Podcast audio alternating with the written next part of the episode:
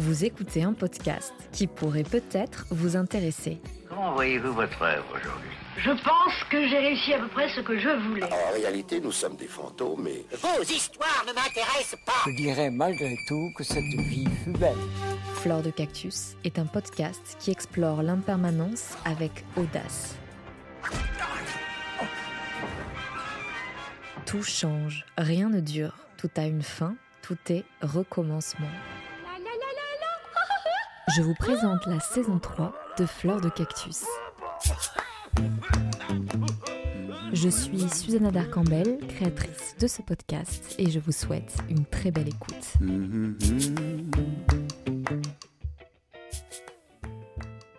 Juliette Roguet, vous êtes socio-anthropologue. Vous venez de terminer votre thèse dont le thème va nourrir notre échange aujourd'hui sur la quête de sens et plus particulièrement sur la quête de spiritualité et d'exotisme mystique que véhiculent certains pays comme le Pérou où vous avez fait votre terrain de recherche. Juliette, bienvenue. Merci beaucoup, merci pour l'invitation, je suis ravie d'être là. Juliette, avant d'entrer dans le vif du sujet, Pouvez-vous nous pitcher le thème de votre thèse et nous expliquer ce qui a motivé euh, ce sujet? Pourquoi avoir choisi ce sujet-là? Peut-être que vous pouvez nous rappeler aussi euh, exactement les, les, tenants les aboutissants de votre thèse. Bien sûr, alors euh, moi j'ai travaillé principalement sur un groupe d'hommes que l'on appelle les bricheros, qui sont, pour résumer, des séducteurs professionnels de touristes au Pérou. Donc, ce sont de jeunes hommes qui euh, vont euh, entrer dans l'espace social touristique du Pérou et ce, leur travail consiste en fait à se conformer aux attentes d'exotisme que les touristes projettent sur le Pérou. Ils, mmh. ils s'y conforment, ils deviennent un petit peu les Péruviens que souhaitent voir les touristes en allant voyager au Pérou afin de fasciner les touristes, puis de les séduire et enfin d'essayer de gagner de l'argent en entretenant des relations amoureuses et sexuelles avec les touristes.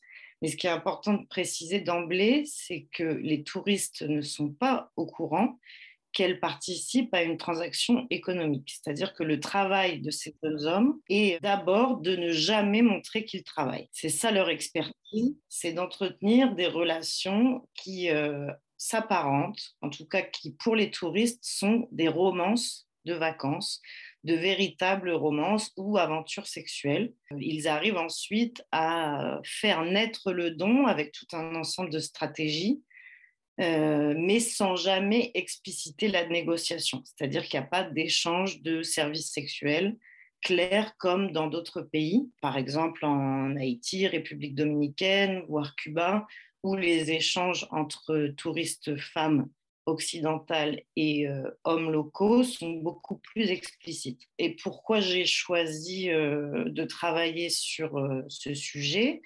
Parce que, bon, les sujets de thèse, c'est toujours un long cheminement fait d'opportunités et parfois de hasard aussi, d'un enchaînement de plein de choses.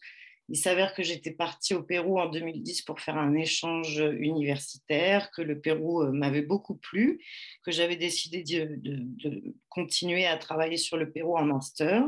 Et j'ai fait mon étude, mon enquête pour mon mémoire de master de recherche sur le néo-indianisme.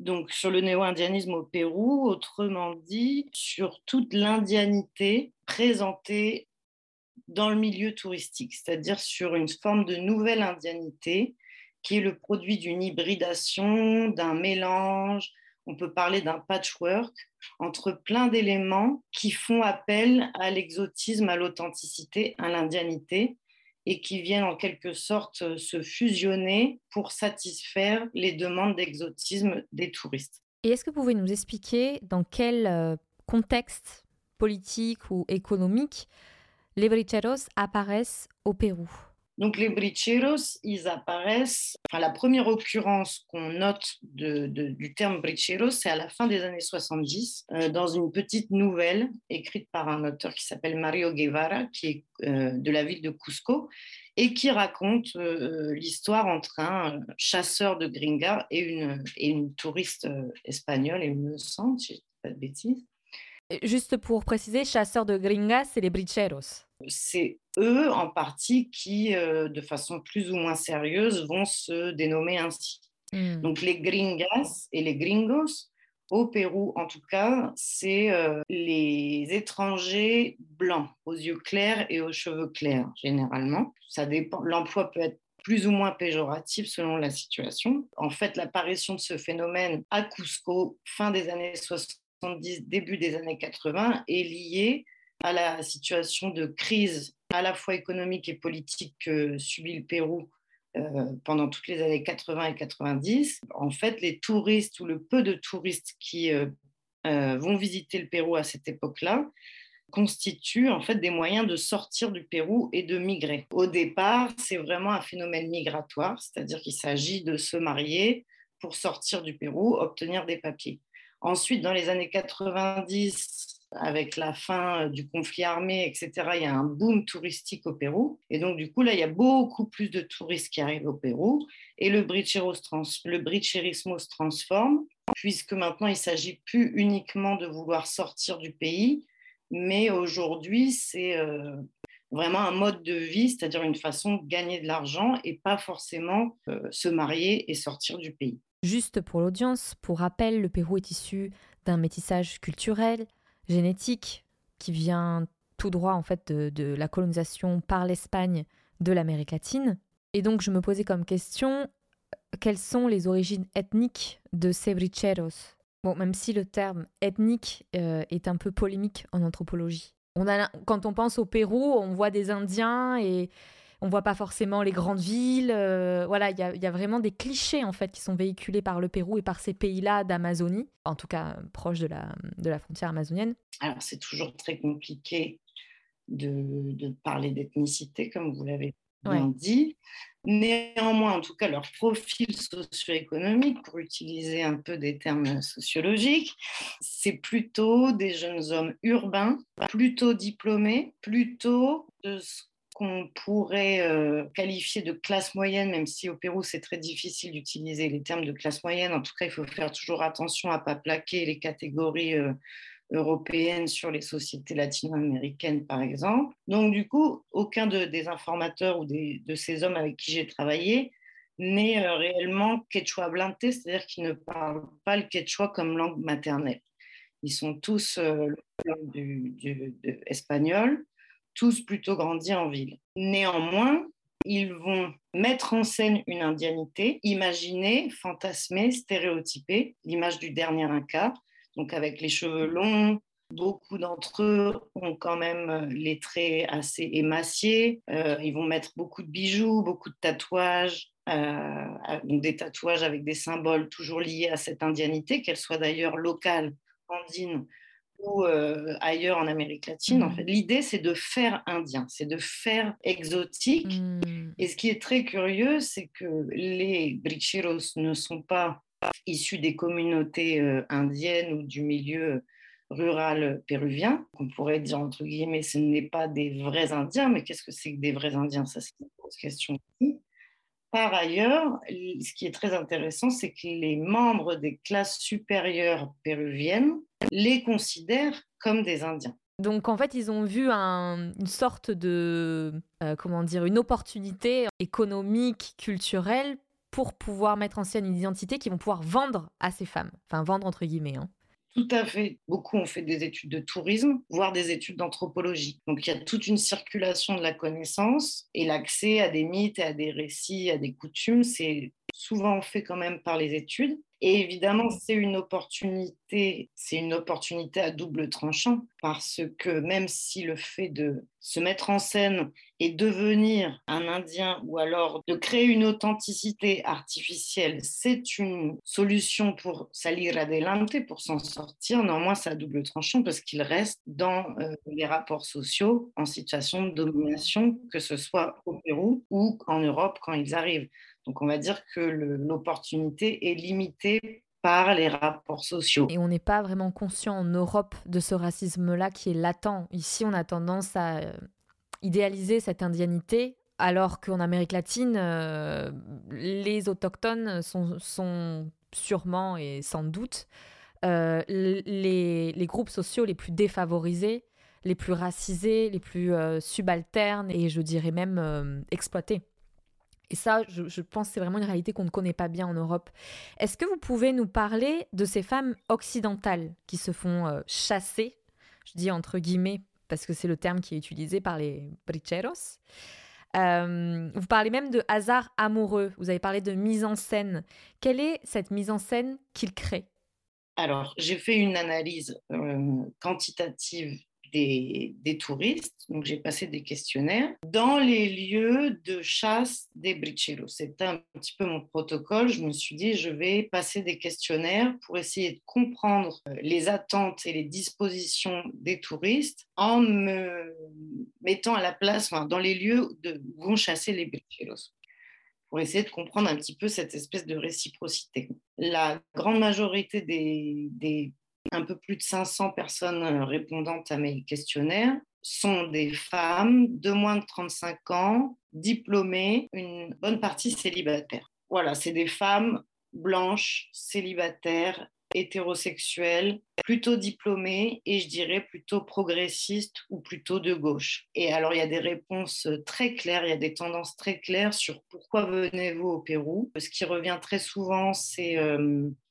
passage euh, rituel initiatique pour me découvrir, pour euh, euh, vivre une expérience extraordinaire. Bah, alors, il y a beaucoup d'éléments de, de, vocabulaire du développement personnel qui reviennent. Beaucoup le voyage vraiment comme passage initiatique, comme rituel initiatique. Et ce qui revient dans les attentes de ces femmes, c'est je viens au Pérou pour découvrir une authenticité qui n'existe plus dans les sociétés occidentales. Vraiment dans l'imaginaire de ces touristes-là, le fait de se déplacer géographiquement, ça revient à euh, faire un voyage dans le temps, ce qui est euh, intéressant et problématique dans une certaine mesure, c'est-à-dire qu'il y a une sorte de déplacement pour revenir dans le passé du développement, c'est-à-dire une démarche tout à fait essentialiste, et, et donc la fascination exotique est tout à fait euh, essentialiste et très et, cousine du, du, racisme en fait. Enfin, on pourrait peut-être rappeler ce qu'est l'essentialisme, qui est un concept anthropologique très important, surtout quand on étudie des questions liées à l'indianisme, l'indigénisme. Pour euh, faire très rapide, c'est euh, naturaliser des traits culturels qu'on va accorder à certaines cultures, à certains peuples, et euh, ces traits culturels naturalisés ont la caractéristique d'être immuables, en tout cas d'être figés. Donc il y aurait des traits caractéristiques à certains peuples. Bah, une image euh, essentialiste de l'indigène, je donne un exemple, par exemple, quand je suis allée au Mexique et que je, voyais les los huiraricas, eh bien, ils étaient habillés avec leurs habits, brodés à la main, ils véhiculent une image qui correspondrait un peu à notre imaginaire quand on imagine un autochtone, mais ils parlent espagnol, ils ont un téléphone portable, ils ont accès aux réseaux sociaux, donc en fait, dans notre imaginaire à nous, on n'a pas l'envie et même on ne s'attend pas du tout à, ce qu'ils aient des, stratégies, des comportements que nous-mêmes on adopte. Mais c'est exactement ce que vous dites, c'est exactement ça. C'est-à-dire que beaucoup de personnes que j'ai interrogées, que ce soit dans les questionnaires ou dans les entretiens, donc des touristes, veulent voir le vrai Pérou. Une jeune femme allemande qui m'a dit, euh, moi ça fait euh, trois mois que je suis à Lima, donc la capitale du Pérou, euh, j'en ai marre, moi je suis venue ici pour voir le vrai Pérou. Ça veut dire que Lima, la capitale du Pérou, dans son esprit, c'est le faux Pérou. Alors que, euh, enfin, on ne peut pas être plus au Pérou qu'à Lima, c'est pas possible. Et, que, les Liméniens sont, péruviens euh, au même titre que tous les autres. Et donc, du coup, ce qu'elle voulait, c'était euh, voilà, voir les Péruviens qu'elle attendait de voir dans un enfin et, l'image modelée par un ensemble de stéréotypes euh, essentialistes et en fait racistes c'est quand même beaucoup ça aussi c'est-à-dire que la fascination exotique encore une fois euh, elle est bon, c'est très délicat comme question, mais en tout cas, voilà. Et une fois, elle m'a dit, voilà, j'ai été faire le Machu Picchu, et euh, il y avait des porteurs euh, qui, étaient, euh, qui étaient, eux, des vrais Péruviens. Et en fait, dans sa tête, les vrais Péruviens, cette analogie-là, ça voulait dire que pour elle, les vrais Péruviens étaient des gens pauvres, en fait. Enfin, pauvres et. et, euh, et... Avec un faciès plutôt autochtone. Oui, oui. Sauf que ce qui est très important, c'est que, et ça c'est vraiment en étudiant les Bricheros, on comprend très bien ça, c'est que l'authenticité ou l'exotisme attendu par les touristes, c'est vrai Pérou ou les vrais Péruviens qu'elles souhaitent voir, il faut pas que ce soit trop euh, distant. En fait, il faut que ce soit conforme aux attentes pour que euh, l'expérience du voyage soit satisfaisante, si vous voulez. Si on voit euh, une altérité trop radicale, ça va pas être agréable en fait, ça va être perturbant. Donc on veut une altérité exotique conforme à nos attentes, qui soit euh, euh, dépaysante, mais pas dérangeante. Donc on comprend mieux comment euh, ces bricheros réussissent à instrumentaliser cette ignorance de la part de, de ces touristes européennes. Enfin, quand je dis ignorance, c'est pas malveillant, mais c'est un manque de connaissance en fait du pays et comme vous disiez, peut-être une forme de, de racisme inconscient, de... Mais, mais c'est exactement ça. Et en fait, ce qui est intéressant dans les dispositions, enfin dans, les, dans, ce que les touristes euh, attendent de voir, par exemple dans mes questionnaires, la grande majorité répondent euh, on attend de voir de l'authenticité, du mystique, du naturel. Et en fait, on se rend compte que ces termes-là, ces catégories-là, elles sont vides, elles sont très plastiques. C'est-à-dire qu'on peut y mettre un petit peu tout ce qu'on veut à l'intérieur. Quand même euh, préciser que euh, que ces femmes qui voyagent en général sont plutôt jeunes, plutôt étudiantes, donc évidemment euh, riches enfin, par rapport à, la société péruvienne. Il y a beaucoup d'attentes derrière le voyage. Que ça peut être un investissement économique très grand pour ces femmes, mais finalement, euh, peu de choses euh, à mettre dans ces mots d'authenticité, de nature, de mystique. Euh, et, c'est normal en fait de ne pas connaître euh, réellement, euh, enfin c'est normal, je ne sais pas si c'est normal, c'est pas exactement le bon terme. En tout cas, il est très facile pour les bricheros de raconter tout un tas de choses à ces touristes et elles tombent nez à nez avec un homme aux cheveux longs tatoué de partout avec des, bijoux et qui va leur raconter que son grand-père était chaman et que, que leur rencontre est un produit de, des forces de la Pachamama et qu'il est impossible de ne pas continuer cet échange puisque si elle a été sur son chemin, c'est que euh, les forces telluriques euh, des montagnes de Cusco sont posées là. Euh, à vrai dire, quand, quand, on ne connaît pas le Pérou, c'est extrêmement difficile de comprendre que tout ça, c'est faux. Et puis, c'est absolument fascinant. Et par ailleurs, eux, comme vous l'avez très bien dit, ils savent exactement quoi dire, comment le dire, comment le mettre en scène. Hein, c'est-à-dire qu'il y a vraiment tout un ensemble de savoir-faire sur euh, le, pour créer le hasard amoureux dont vous me parliez tout à l'heure. Hein, les bricheros vont m'expliquer qu'ils savent où se placer dans la ville, euh, comment créer champs, enfin comment créer la première rencontre, euh, en fonction de la nationalité, de l'apparence aussi des touristes, ils vont savoir quel discours mettre en avant, c'est-à-dire qu'il va y avoir, ils savent très bien, c'est leur métier, détecter un petit peu l'origine socio-économique des touristes, c'est-à-dire savoir si elles sont plus ou moins riches, euh, si elles sont plus ou moins hippies, si elles sont plus ou moins tout ça. Et en fonction de, l'hôtel dans lequel elles sont, des, des excursions qu'elles font, ils vont leur donner euh, des discours, euh, ils vont ajuster leur discours. Enfin, c'est des experts en fait, donc c'est très difficile pour les touristes de savoir ce qui est le vrai du faux dans ces situations-là. Il y a une différence entre faire son petit voyage tranquillement, faire le Machu Picchu et tous les lieux touristiques, et puis euh, passer deux jours avec euh, un véritable Inca qui va nous emmener euh, dans des lieux secrets, hors dehors des, circuits touristiques, nous montrer des choses que les autres touristes ne, ne, ne, voient pas, et éventuellement passer la nuit avec un véritable Inca, ou en tout cas un descendant des Incas, ou avoir une romance avec lui, ça donne un caractère extraordinaire euh, au voyage. En fait, vous avez parlé de la Pachamama, de toute cette euh, idéalisation de l'Inca, et je me demandais quel lien les bricheros entretiennent avec le New Age et comment ils en jouent.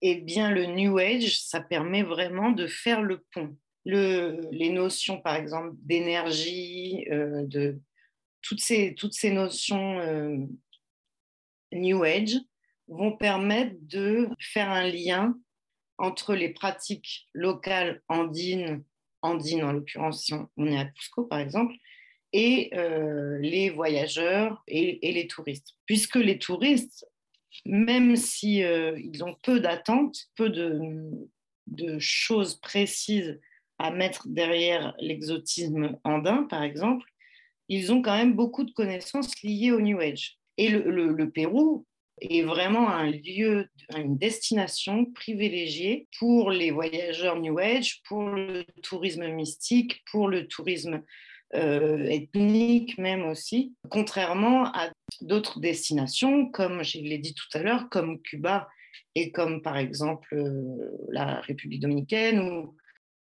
Le Mexique, quand même, je me suis rendu compte quand j'y étais allée il y a 10 ans que c'était une destination privilégiée pour le tourisme un peu mystique, ethnico-mystique. J'avais fait un terrain de recherche là-bas et je voyais déjà euh, ben, les rites de Temascal, euh, euh, toute cette idéalisation de, la culture maya, l'astrologie maya qui revenait en force et qui revient, qui est très latente aujourd'hui. Et c'est intéressant, hein, je, je dis, je crache pas dessus du tout, mais c'est intéressant, comme vous dites, de voir comment ces civilisations préhispaniques servent de terreau et de vivier pour répondre à des attentes euh, spirituelles des Européens. Exactement, exactement. Il y a vraiment un, exotisme euh, thérapeutique ou un exotisme euh, curatif qui vient vraiment s'inscrire dans une démarche de, développement personnel ou de, de la mouvance New Age. C'est vraiment euh, tout ce qu'on explique depuis tout à l'heure, cette espèce d'essentialisation, de cristallisation des cultures dans le passé du développement. le, propre du New Age, c'est vraiment de venir piocher dans différentes cultures et d'assembler certaines pratiques euh, spirituelles sans trop euh, s'embarrasser de l'origine et de, des nuances, des nuances etc. On, on, vient essayer de faire un, un patchwork de pratiques spirituelles au service de l'individu. C'est ça vraiment le passage, la, enfin, une des grosses différences, c'est que les traditions euh, religieuses andines ou, ne sont pas au service de l'individu, par exemple. Les, rituels d'offrande, c'est les, individus qui vont euh, offrir des choses euh, aux divinités pour essayer d'obtenir euh, de, meilleures récoltes ou plus de fertilité, etc. Axé en fait sur l'individu pour nous, pour le jeu, le moi. Alors que comme vous le dites, voilà, les communautés autochtones, notamment, je crois les, Péruviens, c'était euh, le terrain de recherche de Lévi-Strauss quand il est allé en Amazonie. Je sais plus quelle communauté c'était, mais ce qu'il disait, c'est que quand il parlait aux plantes hallucinogènes, comme l'ayahuasca, ils en parlaient comme la abuela, comme ils vivent en osmose avec la nature. Enfin, la nature n'est pas séparée d'eux.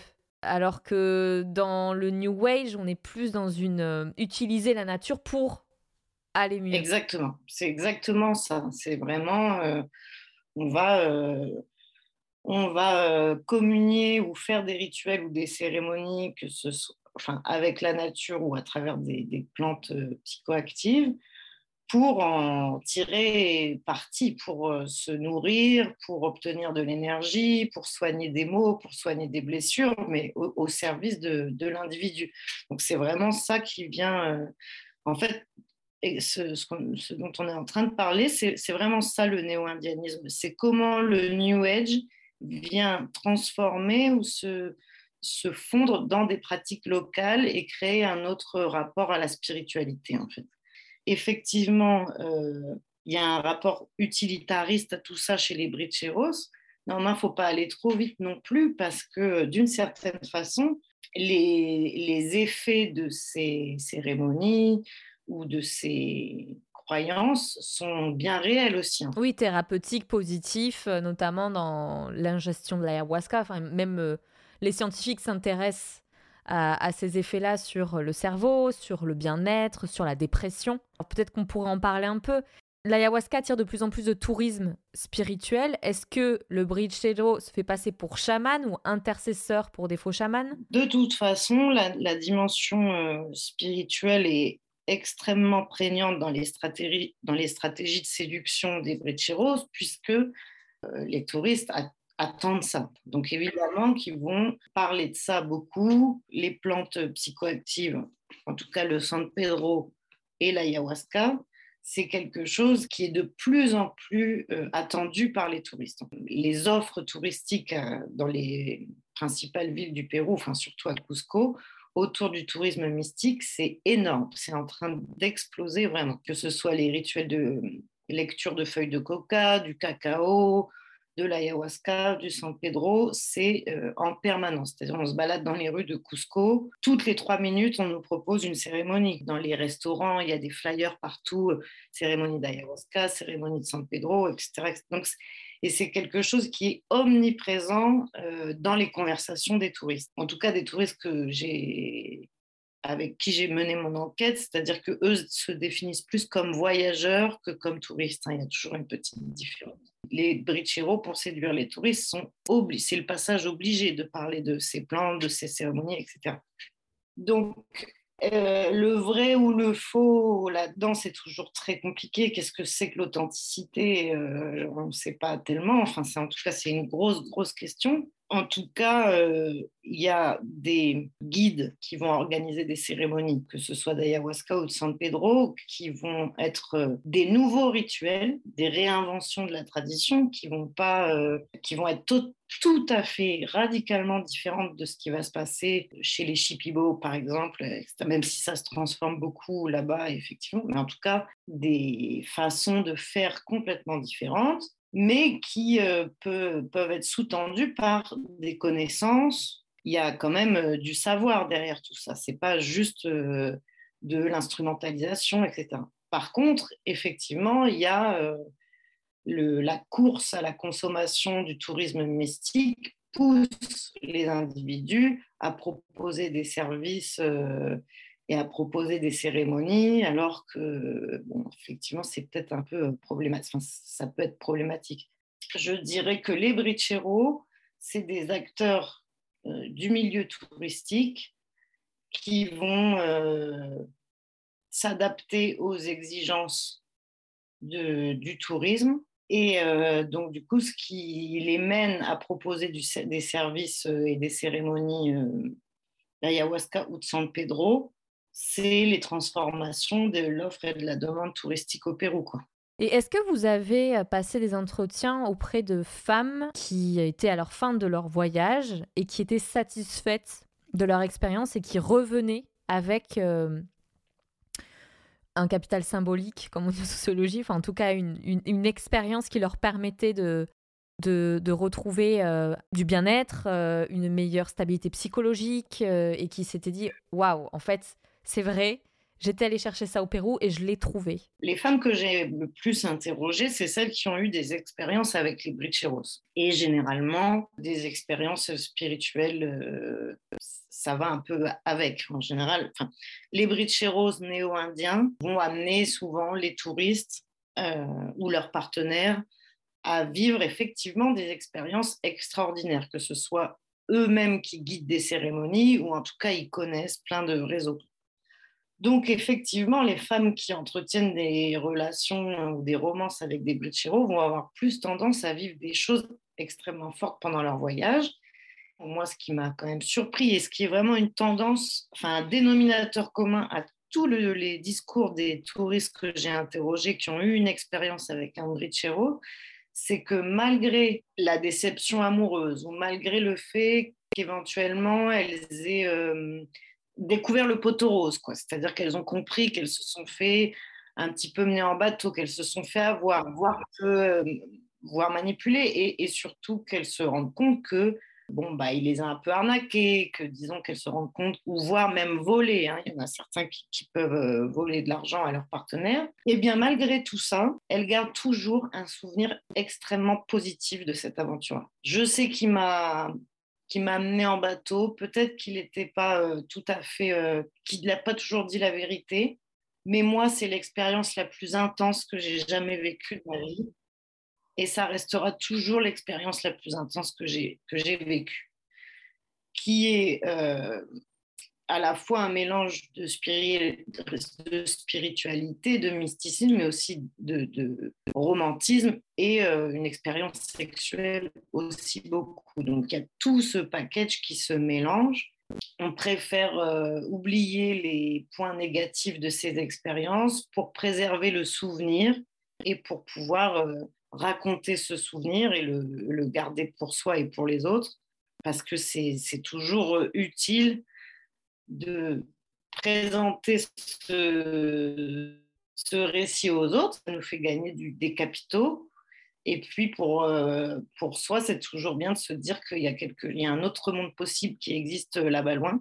Et euh, ça permet peut-être de, de bah justement de l'exotisme thérapeutique. Dans ce souvenir-là, il y a cette espèce d'exotisme thérapeutique qui vient se nicher, en disant ça, ça existe, là-bas, je l'ai vécu.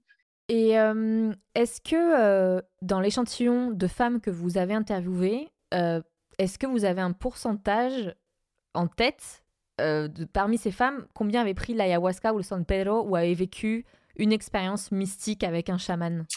Alors, je n'ai pas les, les, pourcentages. J'ai posé cette question dans mon questionnaire. Je ne sais plus exactement le pourcentage. En tout cas, ce qui est euh, très, très euh, marqué, c'est qu'il y a plus de 75% des personnes que j'ai interrogées qui se disent prêts à euh, tenter une expérience nouvelle pendant leur mmh voyage. Quelque chose de, de qui n'auraient jamais tenté dans leur vie mmh quotidienne. Il y a vraiment une disposition à la transgression. Quoi. Il y a quelque chose où on est là, euh, on va, on va euh, tenter des choses qui seraient interdites dans notre vie quotidienne, en fait, ou qu'on s'interdirait, ou qui seraient sanctionnées socialement, etc. Donc, euh, dans toutes ces expériences, les prises de, de, de plantes ou des cérémonies de ce type-là, c'est ce qui vient en premier à l'esprit, en plus de monter des montagnes très hautes, de faire des randonnées dangereuses, etc., etc., tout ça.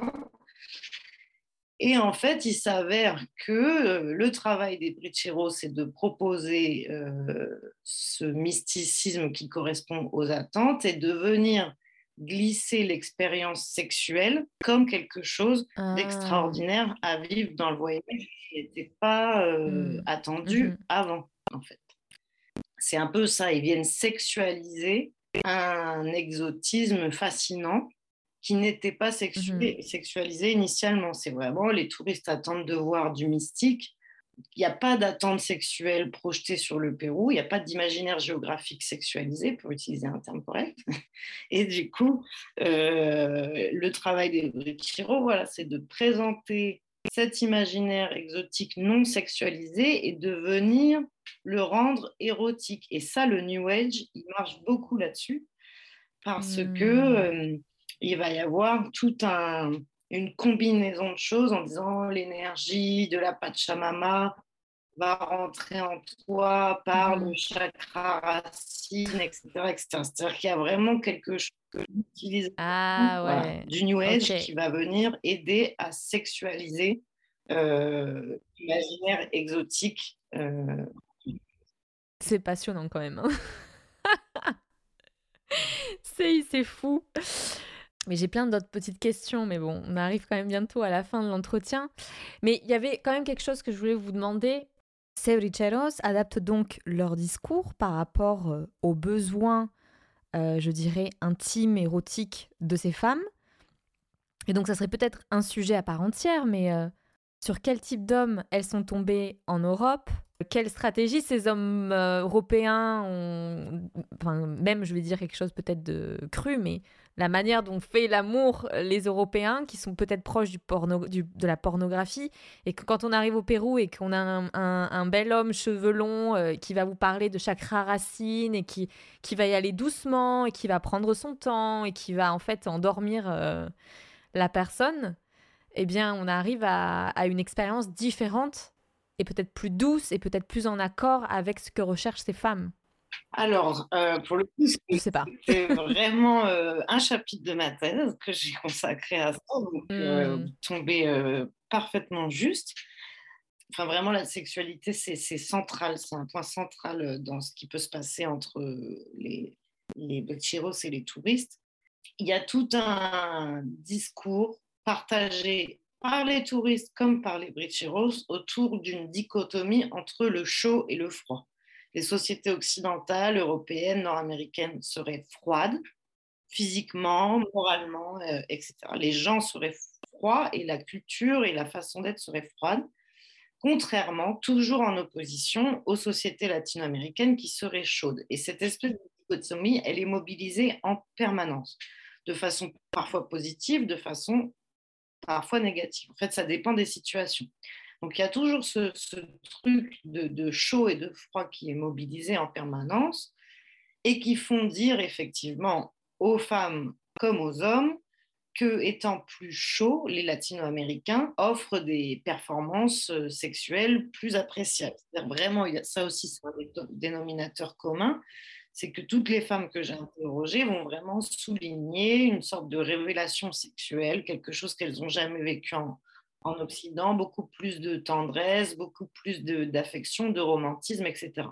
Effectivement, les Bricheros sont au courant de ça, c'est-à-dire qu'ils vont jouer sur cette, ce stéréotype du Latin lover chaud, ils vont, ils vont euh, en rajouter des caisses aussi pour, parce qu'ils savent très bien que c'est très exotique. Donc, il y a plein de choses qui viennent se nicher dans ces, dans ces révélations euh, ou dans ce, le plaisir sexuel euh, il y a le fait d'être euh, face à quelqu'un qui a des pratiques et des discours différents de ceux qui ont pu être connus dans leur pays d'origine. Néanmoins, il n'y a pas que ça. Il y a aussi le fait d'être éloigné de sa société d'origine et donc de ne pas avoir peur d'être euh, sanctionné par le regard des gens avec qui on vit au quotidien. Donc il y a une forme de libération aussi vis-à-vis de la sanction d'être une femme impudique. Hein. Comme on est loin de chez soi, il n'y a personne pour nous juger si on passe euh, quelques jours euh, dans une chambre d'hôtel. Euh, il n'y a personne pour nous voir. Donc ça, c'est très libérateur aussi.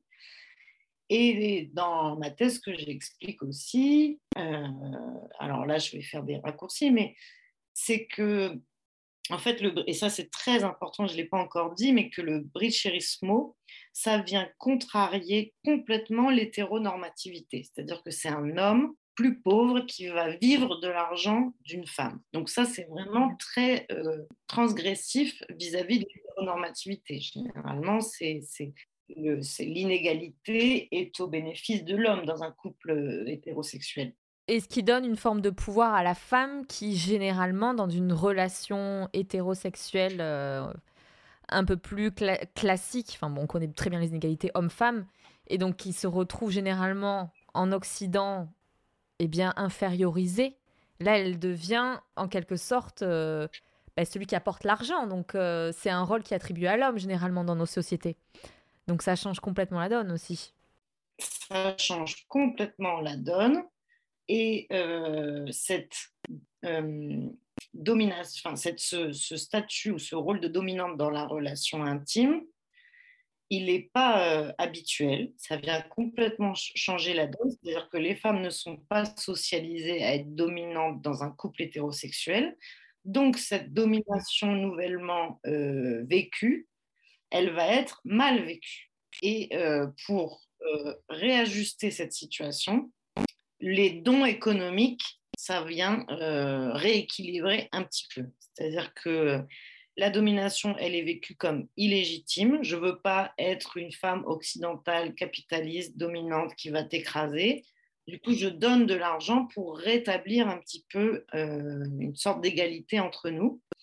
Et ça, c'est travaillé par les Bricheros. Ils savent très bien faire culpabiliser. C'est une des stratégies principales. Ils savent très bien faire culpabiliser les femmes de cette euh, position dominante, déjà euh, vécue comme étant illégitime. Donc, ils vont travailler, beaucoup là-dessus.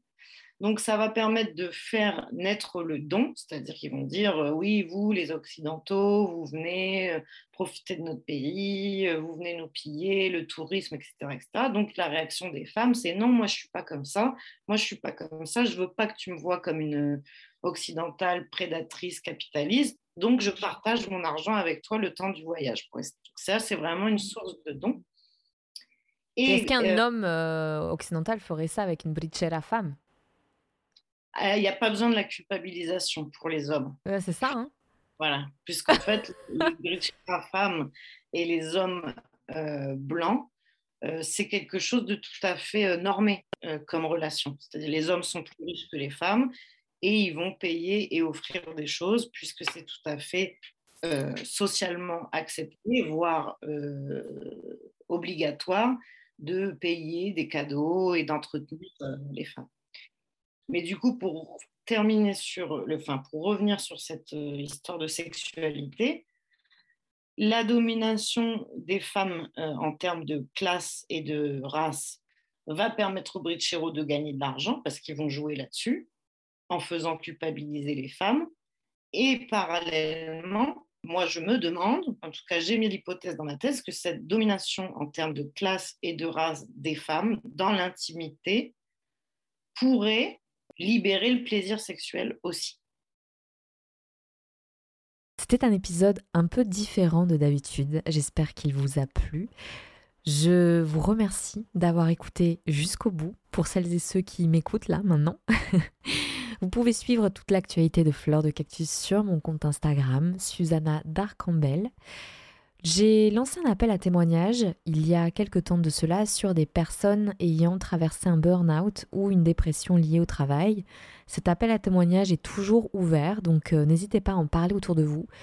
Je n'ai toujours pas d'homme qui est venu euh, témoigner, que ce soit sur Fleur de Cactus pour cette saison 3 ou pour euh, cet appel à témoignages. Donc s'il vous plaît, je compte sur vous pour avoir que j'ai au moins un échantillon d'hommes aussi minime soit-il, mais euh, je trouve euh, que ça serait important en fait. Peut-être aussi pour euh, les pousser à, à s'exprimer, n'est-ce pas, sur leur vulnérabilité. Je vous souhaite une très belle fin de semaine ou une très belle, très belle journée, très belle soirée. Je ne sais pas à quel moment vous allez attraper au vol ce podcast. Je vous dis à très bientôt.